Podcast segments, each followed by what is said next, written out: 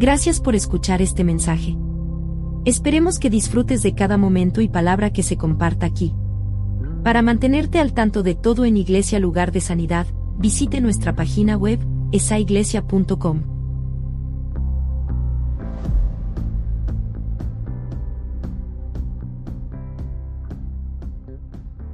Padre, otra vez te damos gracias porque podemos eh, compartir tu palabra, crecer juntos en esta tarde. Háblanos, Señor, en este tema que vamos a tratar.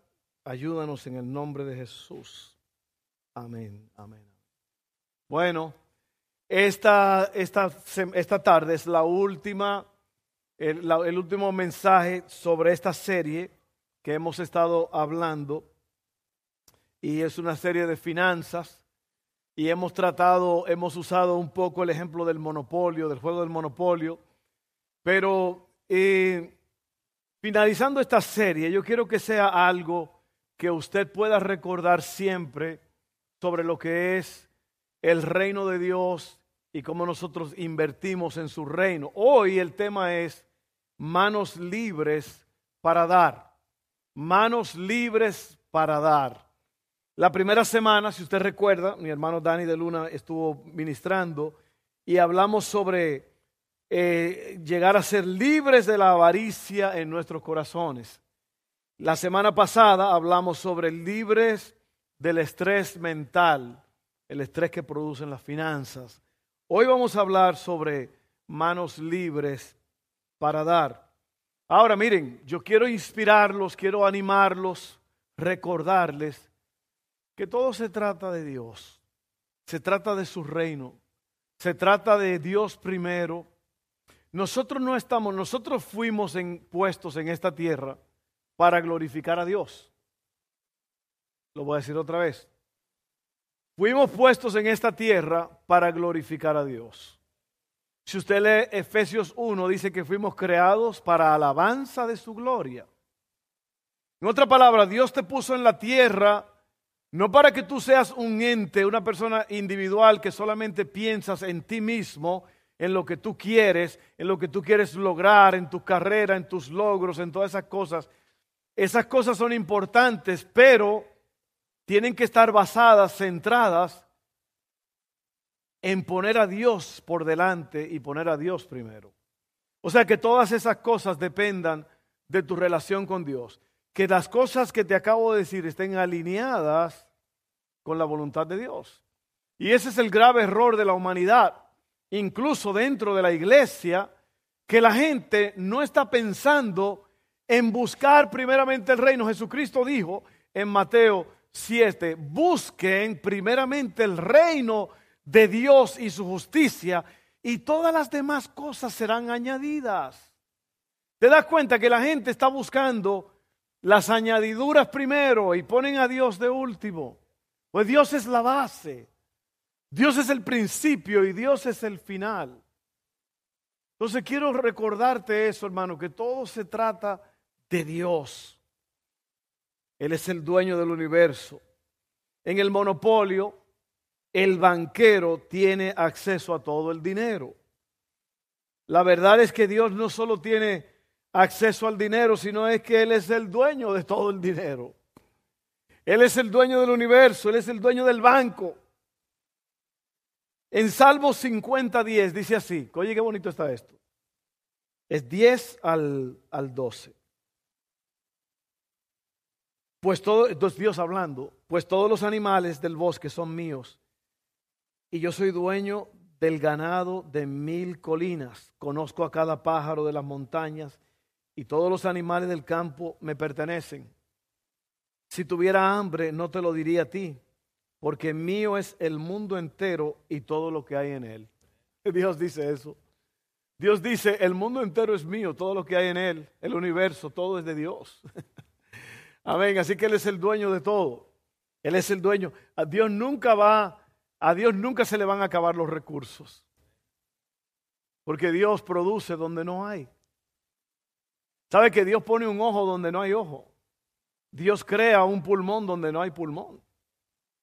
Él es el dueño de los recursos. Él puede hacer lo que Él quiera, cuando Él quiera, donde Él quiere y como Él quiera.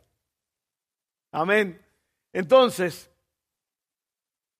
antes de seguir en, esta serie, mira, yo quiero, yo quiero darte una, como una base, porque aquí, aquí está lo, importante, mira. Mientras, y es algo que yo pensé esta mañana, mientras yo estaba en el, en el parque, esto es lo que sucede, mira, mientras tú estás viendo seis episodios en Netflix, alguien está agarrando un piano y está aprendiendo, tomando una hora para aprender piano o una guitarra, o está en, YouTube aprendiendo cómo hacer pasteles, cómo cocinar esto, cómo hacer esto. Mientras alguien está perdiendo el tiempo en el sofá viendo tres horas de Facebook, porque hay personas que se ponen 15, 20 minutos en Facebook y al rato se conectan otra vez para ver qué es lo próximo, ¿no? O en TikTok, o en Snapchat, lo que sea, lo que sea que tú veas. Mientras tú estás perdiendo tiempo en cosas que en verdad, si te pones a pensar, yo estaba pensando en esto porque yo estoy corrigiendo mis, mi vida en ciertas cosas. Yo estoy determinando cuánto tiempo yo voy a pasar haciendo esto, cuánto tiempo voy a pasar haciendo aquello. ¿Por qué? Porque todo se basa en el reino de Dios. Yo sé que muchos de ustedes no entienden eso. Pero yo voy a aprovechar el tiempo aquí en la tierra porque yo quiero que Dios se glorifique en todo lo que yo haga. Entonces, hablando de finanzas, mientras tú estás en tu casa friendo, haciendo frituras con aceite, metiéndote media libra de pan y galletas, alguien está comiéndose una ensalada, comiendo bien, cuidándose, mientras tú estás en el sofá en Facebook, alguien está corriendo en una bicicleta o en una caminadora o está en el parque. ¿Qué te estoy diciendo con todo esto? El que sabe, el que sabe aprovechar el tiempo va a llegar lejos, va a ser usado por Dios. Y de eso se trata. Yo quiero que tú pienses en qué tú estás usando tu tiempo. Mientras tú estás en Ross, en TJ Maxx, en... ¿Cuál es la otra? ¿Cuál? Bueno, todo eso. Mientras tú estás, porque mire, esas tiendas ahora son para ir a ver qué encuentro. Porque antes era uno iba a la tienda a comprar lo que uno necesitaba, ¿sí o no? Ah, no, pero hay como hay tantas cosas, vamos a ver qué encontramos. Yo te dije la semana pasada que comprar es como comer chocolates, tú sientes la misma sensación. Y eso es algo Mientras tú estás en TJ Maxx comprando cositas, alguien está ahorrando para poder tener dinero cuando se retire mañana. ¿Ve? Porque el retiro es ahora. Tú empiezas a ahorrar y tú empiezas a planear ahora, no cuando tú tienes 60, 70 años, va a ser muy tarde. Yo estaba leyendo de una muchacha ayer que 28 años se acaba ella de retirar con 2.5 millones de dólares. Y no era millonaria, no fue una niña rica, sino que ella tuvo estrategias. Empezó a ahorrar, empezó a planear, empezó a hacer cosas. Y eso la llevó ahora a retirarse a los 28 años. Y eso está pasando. ¿Por qué? Otra vez vuelvo y te digo, mientras tú estás perdiendo tu tiempo, alguien más está aprovechando el tiempo. Wow, qué calladitos. Eso quiere decir que me están oyendo. Sí, sí, sí, sí. Piénsalo bien ahora. Antes, y, es, y es la verdad, piénsalo bien. Cuando tú vas y gastas 15, 20, 30, 50 dólares y tú compras una chuchería que no la vas a usar, ya eso es dinero que ya tú no tienes. Ok, vamos a hablar de esto en esta noche, en esta tarde. Manos libres para dar. Entonces, número uno, la generosidad comienza o mejor dicho, la generosidad está atada a la gratitud. La generosidad está enraizada en la gratitud. En otras palabras, cuando tú das, es porque tú estás agradecido. Es lo que la Biblia enseña. Segunda de Corintios 8:9 dice, ustedes conocen la gracia generosa de nuestro Señor Jesucristo. Aunque era rico, por amor a ustedes, se hizo pobre para que mediante su pobreza pudiera hacerlos ricos. Fíjate, Señor Jesús se hizo pobre para que tú te hagas rico. Jesús se hizo pobre por nosotros. ¿En qué resultó? En nuestra ganancia. Jesús dejó, esto me gusta aquí, Jesús dejó el cielo para venir a la tierra a nacer en un pesebre. Jesús dejó un trono por una cruz. Jesús dejó la alabanza de los ángeles por el rechazo del hombre. Jesús dejó la belleza del cielo por la suciedad de la tierra. Jesús dejó el poder infinito para ser tratado como un criminal. Jesús dejó el favor del Padre para abrazar la ira del Padre.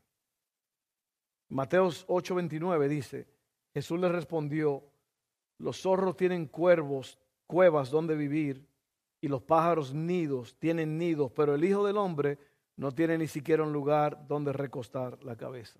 En otras palabras, Jesucristo se hizo pobre por ti. Vino, nació en un pesebre, no había lugar para el Rey del universo nacer en la tierra. Y Dios escogió a Jesús en su tiempo para venir a morir por nosotros, para que en, en, esa pobreza que Él se hizo pobre, nosotros entonces fuéramos ricos. ¿Por qué? Porque al Cristo morir en la cruz, Él abrió la puerta de todo para nosotros.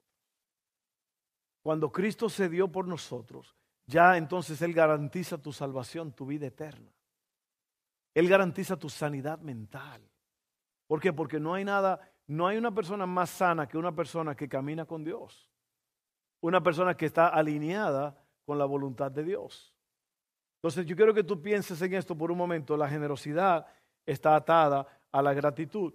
Eso quiere decir que cuando tú, tú estás agradecido con lo que Cristo hizo por ti, cuando tú estás agradecido porque eh, alguien hizo algo grande por ti, entonces ahora en base a ese agradecimiento tú das. En base a ese agradecimiento tú le haces la vida mejor a alguien.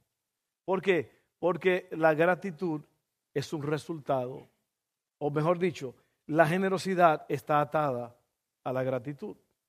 Y yo te hago esa pregunta en esta tarde. ¿Eres tú una persona agradecida?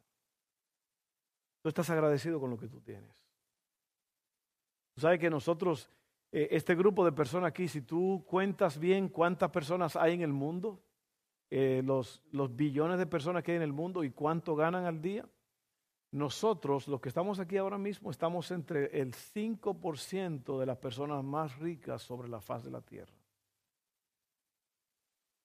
Si tú tienes una cama donde dormir, si tienes un roperito para guardar tus cositas, que no han de ser muchas.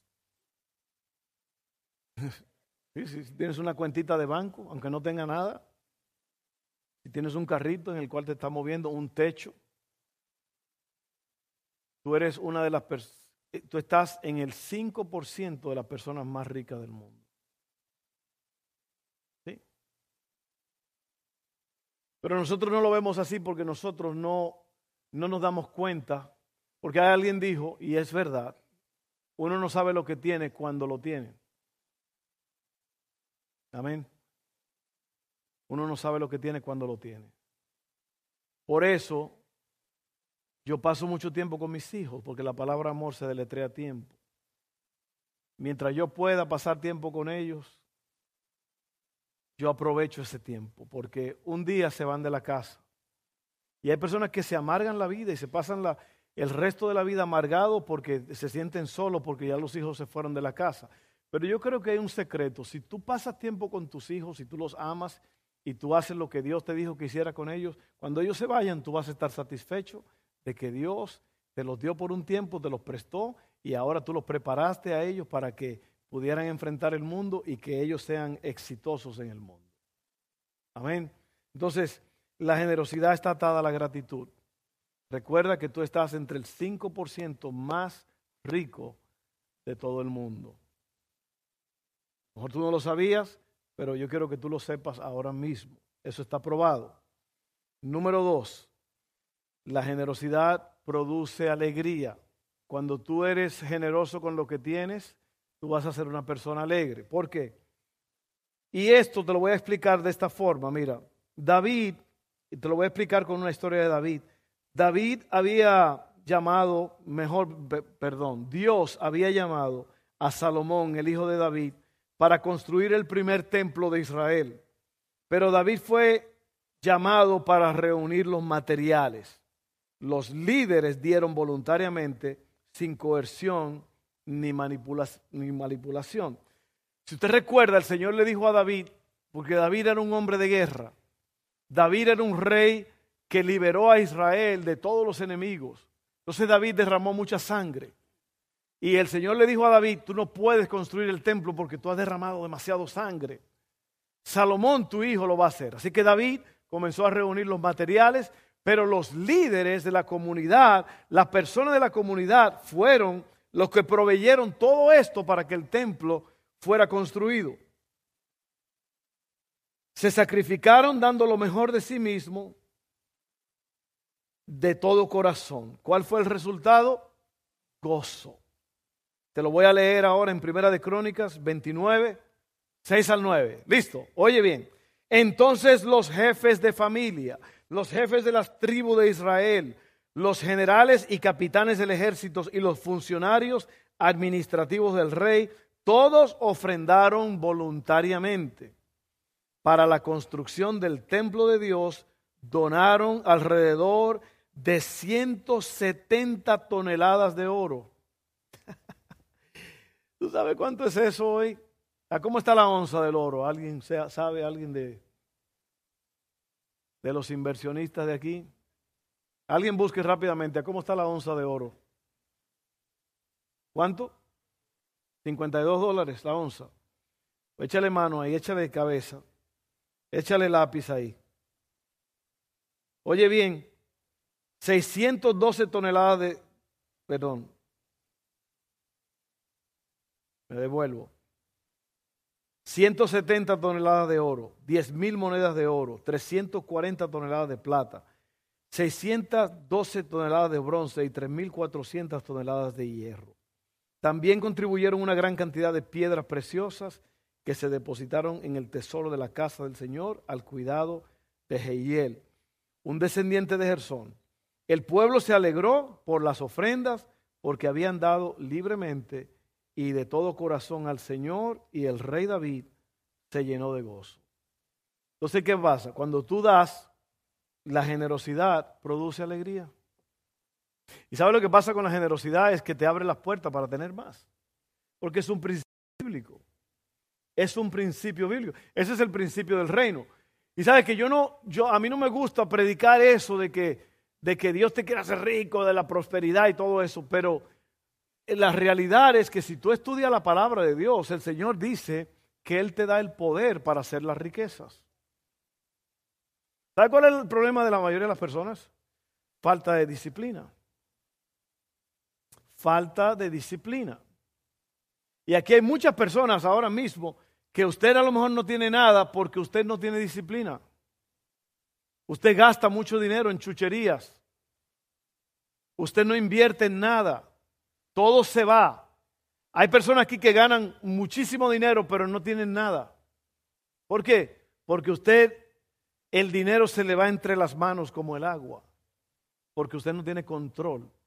Y yo, y lo que pasa es, en estas culturas del Oriente, a la gente se le enseñaba a ahorrar, a invertir, y por eso esta gente tenían dinero. No es porque eran especiales, es porque eh, vivían en una cultura espectacular y tú y yo podemos crear esa cultura.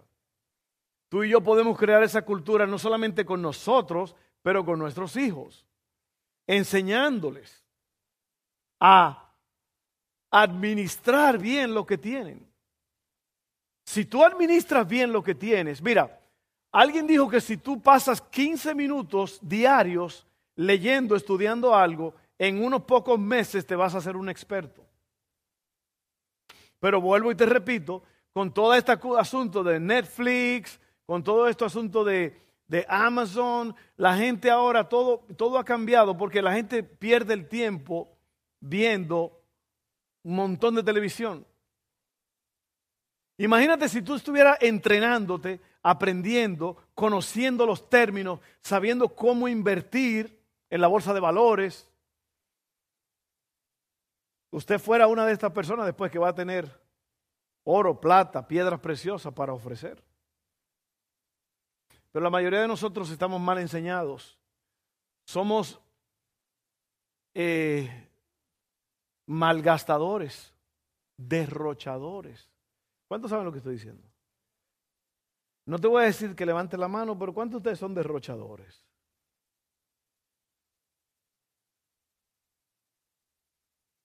Nosotros empezamos a tener límites también con salir a comer porque cuando tú sales a comer te, ganas, te gastas una cantidad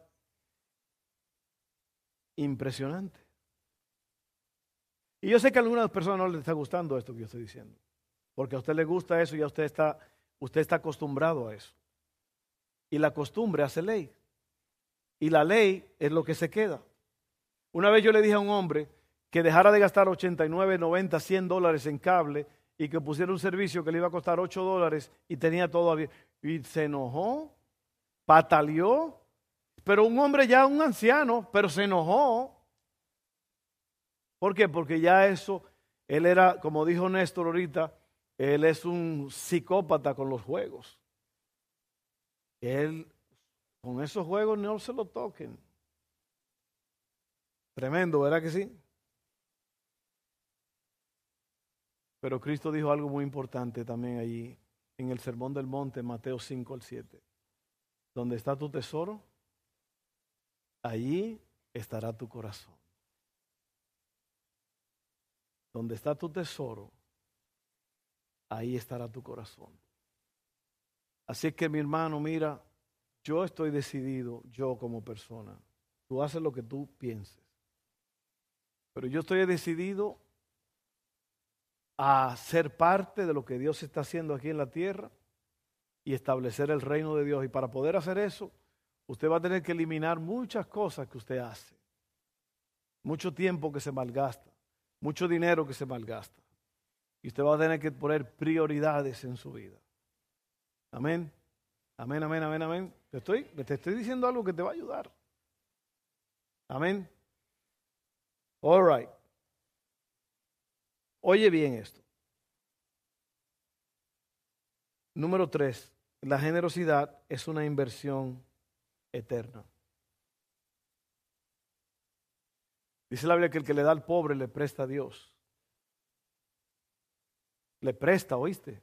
Y lo que pasa es que Dios te devuelve con grandes dividendos, grandes ganancias.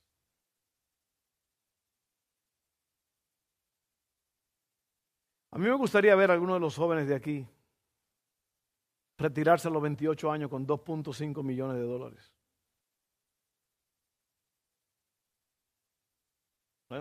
Se puede hacer. Tú tienes ahora mismo, joven, todo el potencial. Si tú te levantaras temprano, y no solamente para ir a la escuela, porque hay algunos que son forzados a levantarse temprano.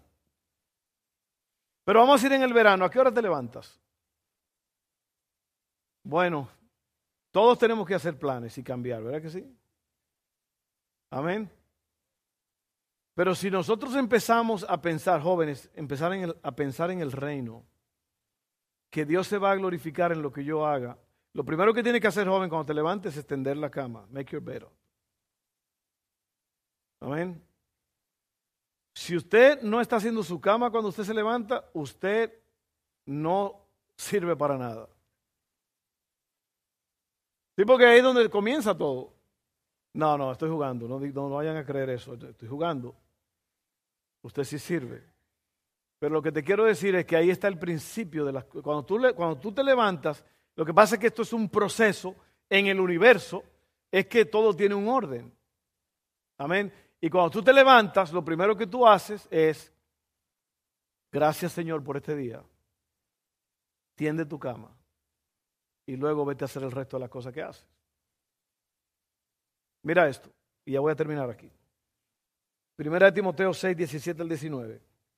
Tremendo esto aquí, oye bien. La generosidad es una inversión eterna.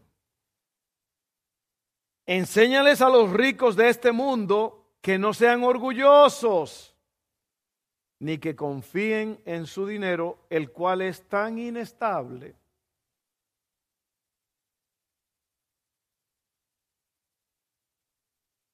Deberían depositar su confianza en Dios, quien nos da en abundancia todo lo que necesitamos para que lo disfrutemos. Diles a los ricos que usen su dinero para hacer el bien. Deberían ser ricos en buenas acciones, generosos con los que pasan necesidad y estar siempre dispuestos a compartir con otros.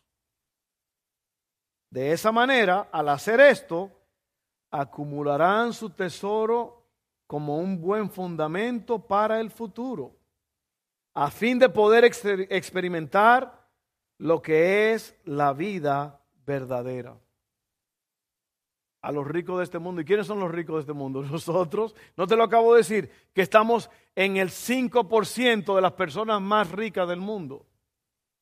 Ahora voy a hacer un paréntesis y te voy a enseñar algo que si no lo sabías es una de las enseñanzas más poderosas que hay. Rico no es el que tiene posesiones, carros, casas, mucho dinero.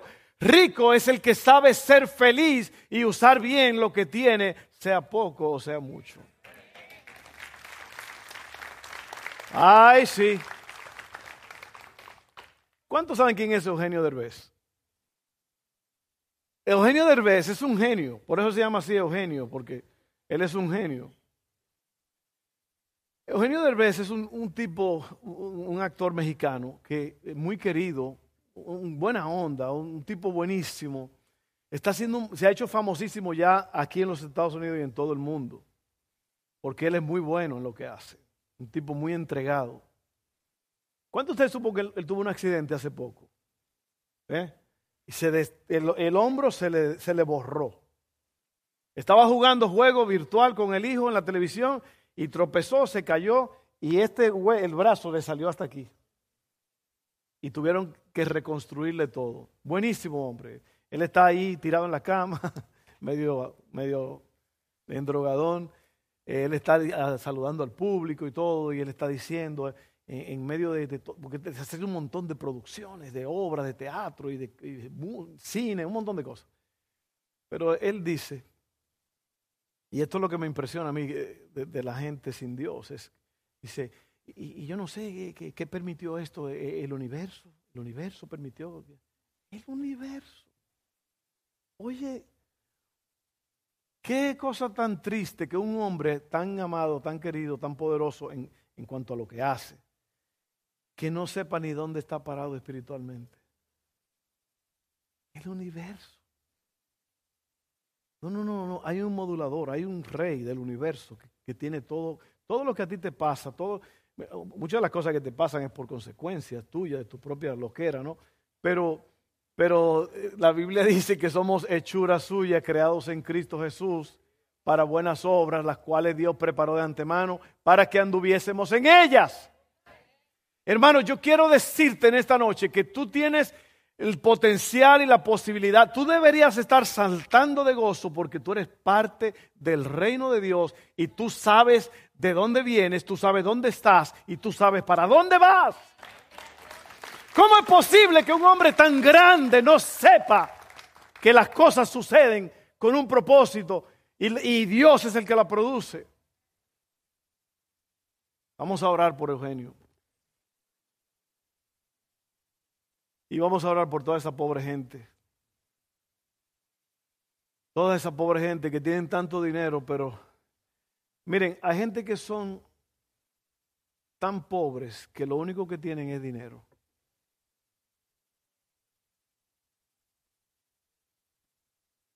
Así es. Sin embargo, nosotros los cristianos somos como las arañas que viven en el palacio del rey. Amén. Sí, sí, sí, somos como esas arañas que viven en el palacio del rey. Nosotros sabemos, conocemos.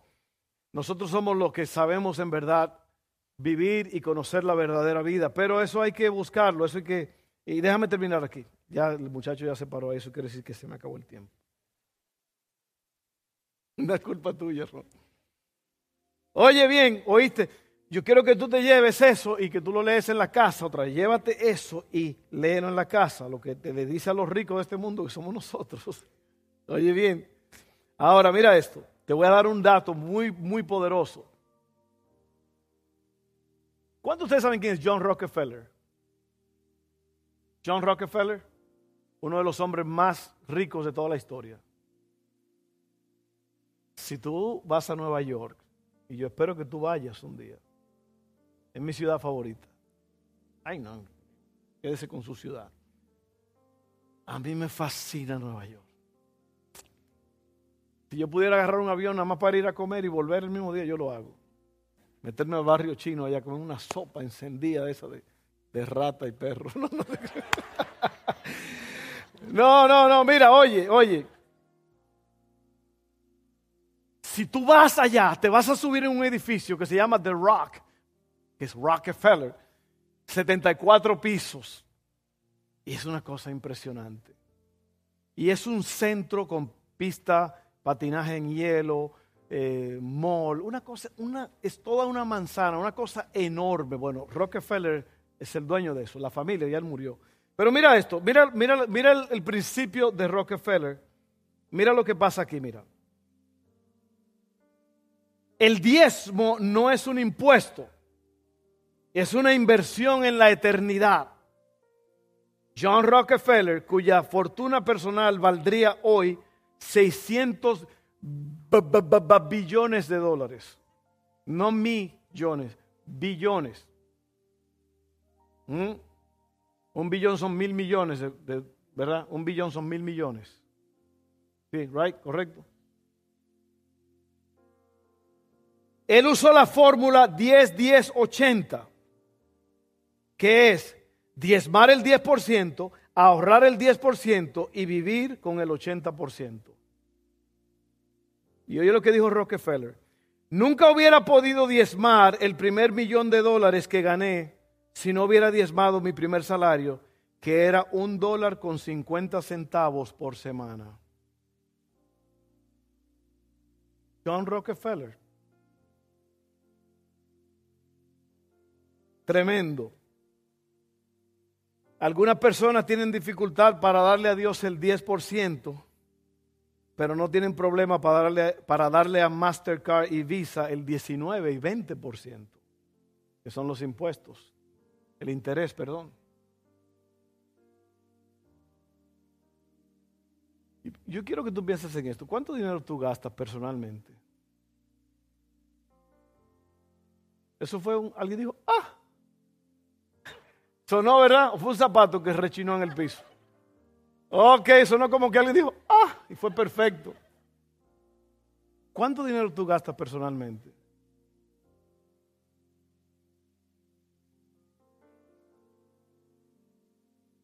¿Tú sabes las chucherías que tú compras? Hay algunos de ustedes que ganan 80 mil dólares al año y usted no tiene un peso para enseñar de eso. Miren, cuando diezmas le estás diciendo, Señor, estoy en una relación de pacto contigo y confío en que estoy bajo tu cuidado. Cuando no diezmas, le estás diciendo a Dios, tengo esto y tengo aquello y no necesito tu ayuda. El dinero es temporal en esta era presente el dinero puede enorgullecernos. O sea, el dinero, hay personas que yo lo veo que tienen dos o tres pesos y ya se creen que son los reyes del, carnaval.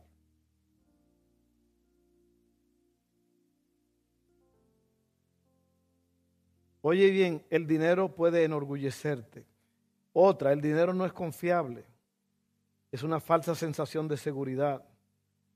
Por eso dice ahorita, los ricos de este mundo, dile que no sean orgullosos ni que confíen en su dinero, el cual es inestable.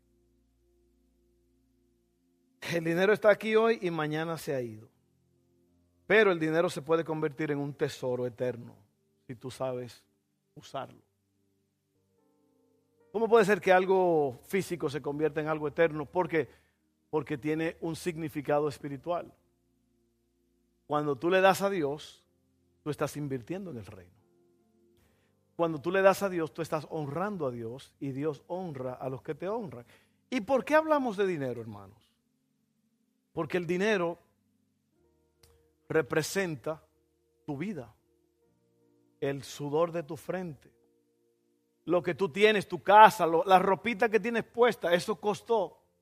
Todo, todo tiene un, un, encuentro con el dinero. Y si nosotros no aprendemos a cuidar el dinero, a administrarlo, a darlo a Dios, vamos a fracasar. El dinero produce alegría cuando tú eres generoso con él. Amén. Vamos a orar. Ay, me siento raro por eso que dije al final, pero bueno, usted dirá, usted piensa en eso. Padre, gracias. Gracias en esta tarde, porque podemos invertir en el reino. Podemos administrar bien lo que se nos ha dado si queremos. Y estas palabras que hemos hablado, Señor, que sean de... Que nosotros podamos vivirla, practicar. En el nombre de Jesús, que así sea, Señor. Gracias, Padre. Gracias.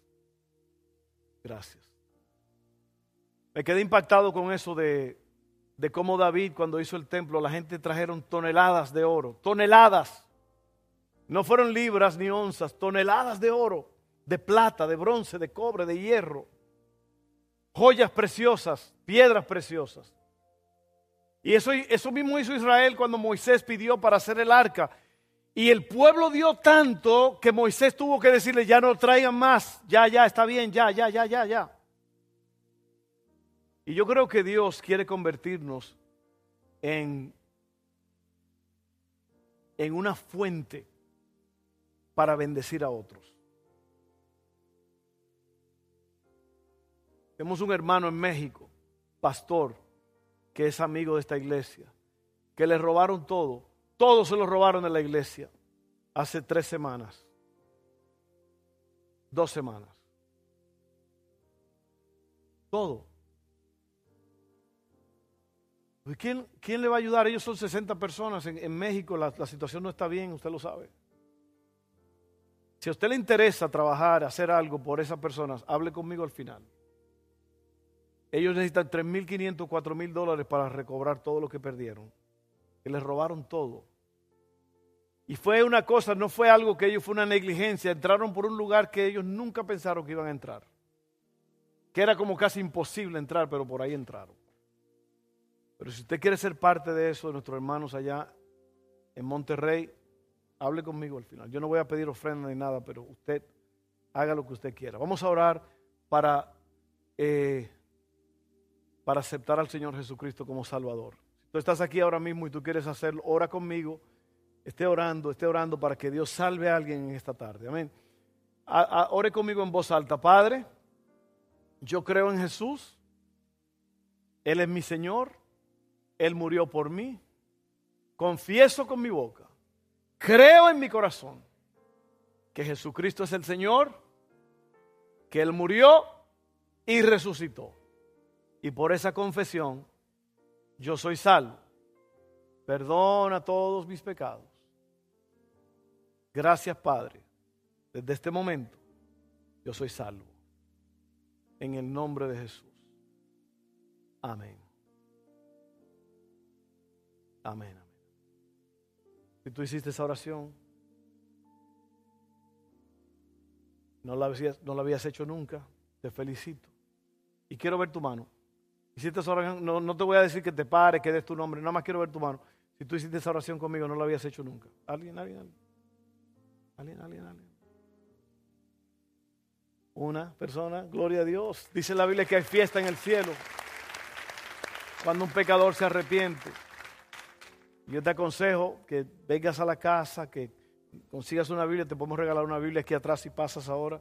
Eh, Dios te bendiga, estamos contigo 100% en lo que se pueda hacer. Amén. Bueno, vamos a orar para terminar. Vamos a pasar al altar.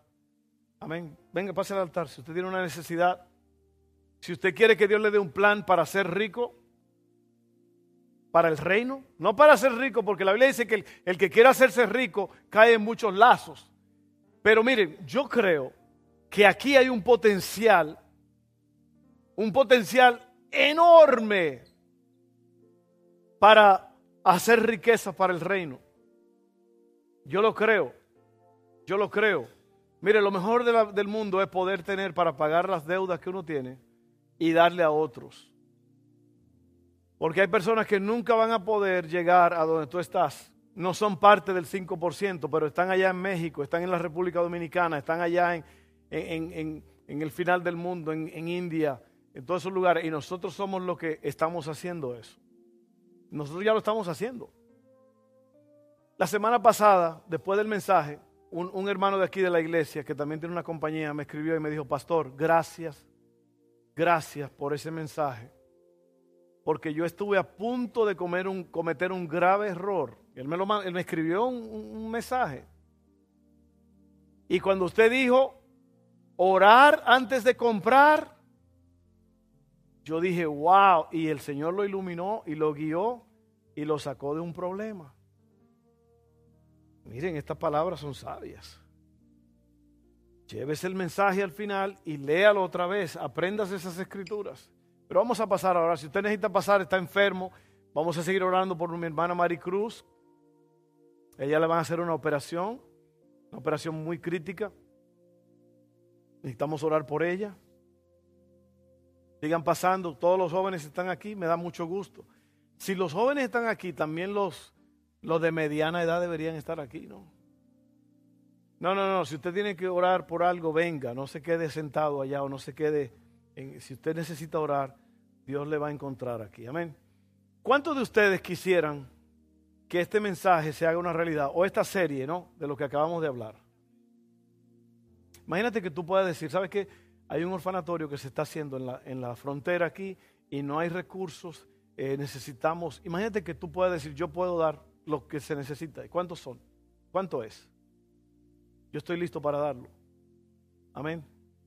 Mi hermano, mis hermanos acá en, en, México, ellos tienen una propiedad ya y la entregaron para el reino. Y se opuso la familia, se opuso la gente. Mi hermano empezó a viajar para allá para llevar Biblias. Y él se enfermó y ya no pudo ir, pero imagínate que nosotros pudiéramos hacer eso. Ahora decir, hermano, ¿dónde es que hay que mandar? ¿Quién está al cargo de esa, a cargo de esa obra ya?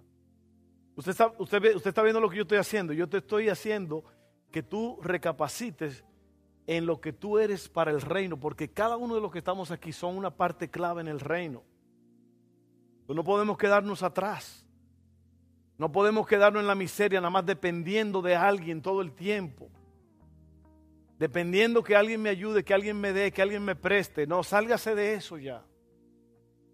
Usted puede hacer cosas grandes. Empiece ahorrando. Eh, bueno, empiece diezmando la fórmula 10, 10, 80. Acuérdate, 10, 10, 80. Diezmar primero, ahorrar segundo, vivir del resto. Uy, cuántas cosas buenas hemos hablado en esta tarde. Vamos a orar ahora mismo. Dios te va a usar, Dios te va a usar, Dios te va a ayudar. Estás enfermo. Jóvenes, métanse con Dios porque no hay más nada, no hay más nada, no hay más nada. Jóvenes, no hay nada en esta tierra. Nada. Ni el sexo, ni las drogas, nada puede satisfacerte como Dios te puede satisfacer. Amén. Vamos a orar. Padre, ahora mismo, obra mis hermanos, obra. Todos estamos aquí en el frente para orar, para recibir de ti, pero ya te hemos dado, hemos dado la gloria, Señor. Hemos ofrendado, hemos diezmado, Señor. Hicimos las primicias. Hemos cantado, hemos adorado.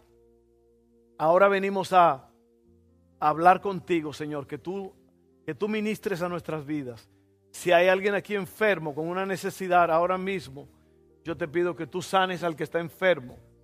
Si alguien está desanimado, se siente solo, se siente triste, yo pido que tú a través de tu Espíritu Santo lo llenes, lo llenes de paz, de vigor, de gozo. Gracias Señor, gracias, gracias, gracias. Estamos creyendo ahora mismo, recibimos, oramos por mi hermana Maricruz en ese hospital donde ella está, Padre. Mandamos la palabra en fe. Sánala, levántala Dios, levántala con poder. Si es necesario que ella tenga esta operación, dirige las manos de los cirujanos para que ellos puedan hacer un trabajo excelente. Le pedimos por su esposo, sus hijos, que estén con ellas, con ellos. Gracias, Padre, en el nombre de Jesús. Gracias, Señor. Amén. Gloria a Dios. Oiga, déjeme darle esta, este consejo final. La vida se hizo para vivirla. Yo creo eso firmemente. Lo que pasa es que nosotros vivimos en el limbo. Vivimos pensando en cómo, cómo puedo yo ser feliz, cómo puedo yo, yo, yo, yo. Y nos convertimos en un yoyo. En un yoyo, era de jugar. Pero mira, pon a Dios primero. En la mañana pon a Dios primero en la noche cuando te acuestes, no te acuestes sin darle gracias a Dios por todo lo que hizo en ese día y que guarde tu casa. Mira, hermano, yo no tengo palabras para decirte lo que, lo que es creer en Dios y vivir para Él. Es la cosa más espectacular. Mira, hay, en el mundo hay tantos millonarios. La mayoría de los millonarios, billonarios, están aquí en los Estados Unidos. Si usted ve un mapa del mundo, casi todos están aquí. Y sabe que la gente quiere ser rico para, para lograr sus cosas personales, para, por el orgullo de que yo soy fulano de tal y yo, y yo hice esto y yo hice aquello. Pero nosotros somos diferentes. Yo creo que Dios quiere enriquecernos, pero para nosotros avance, para que el reino avance, para que la gente se salve, para que la gente en verdad conozca al Rey de Reyes, para que la gente tenga un encuentro con el Señor y sean sanados, sean restaurados psicológicamente, físicamente, espiritualmente. Y eso es emocionante. Yo quiero que tú te llenes de ese pensamiento, que dejes de pensar en ti mismo. Cuando tú te levantes, ¿qué voy a hacer yo para yo hacerme feliz? Todo lo que tú hagas, filtralo. Si tú vas a comprar una casa, ora primero. Si tú estás en una relación, no te metas en una relación con nadie antes de orar, eh, analizar, clamar a Dios sobre esa persona. No, no hagas nada sin orar, sin clamar. ¿Por qué? Porque Dios, el Espíritu Santo está en ti para guiarte. Y mire, ¿sabes la cantidad de personas que están fracasadas y llorando y nunca pueden salir adelante porque se casaron con la persona equivocada? Porque no obedecieron a Dios, no le hicieron caso a Dios. O viven en la miseria porque son malgastadores. Ve lo que te estoy diciendo, hermano. Busca el reino primero. Mateo 7, busquen primeramente el reino. Y todas las demás cosas serán añadidas. Ponte a orar en la mañana. Dile, Señor, guíame en este día, Padre. Pon personas en mi camino, Señor. Lo que voy a hacer en este día. Eh, eh, eh, haz una lista de las prioridades, lo que tienes que hacer. Yo tengo unas prioridades para esta semana. Cosas que tengo que organizar en mi casa, en el patio, en el taller, en esto en, mi casa. Piensa en todo esto, que el Señor te dé sabiduría e inteligencia para poner tu vida en orden. Porque no hay nada más espectacular que una, no hay nada más espectacular que una vida en orden. Vas a prosperar tu, tu pensamiento, tu, mentalidad, vas a salir adelante, vas a, ser, vas a estar tranquilo, vas a disfrutar la vida, tu familia, tu esposa, tus hijos, tu esposo, todo el mundo va a estar bien cuando tú tienes una vida en orden. Amén. Todo comienza con Dios.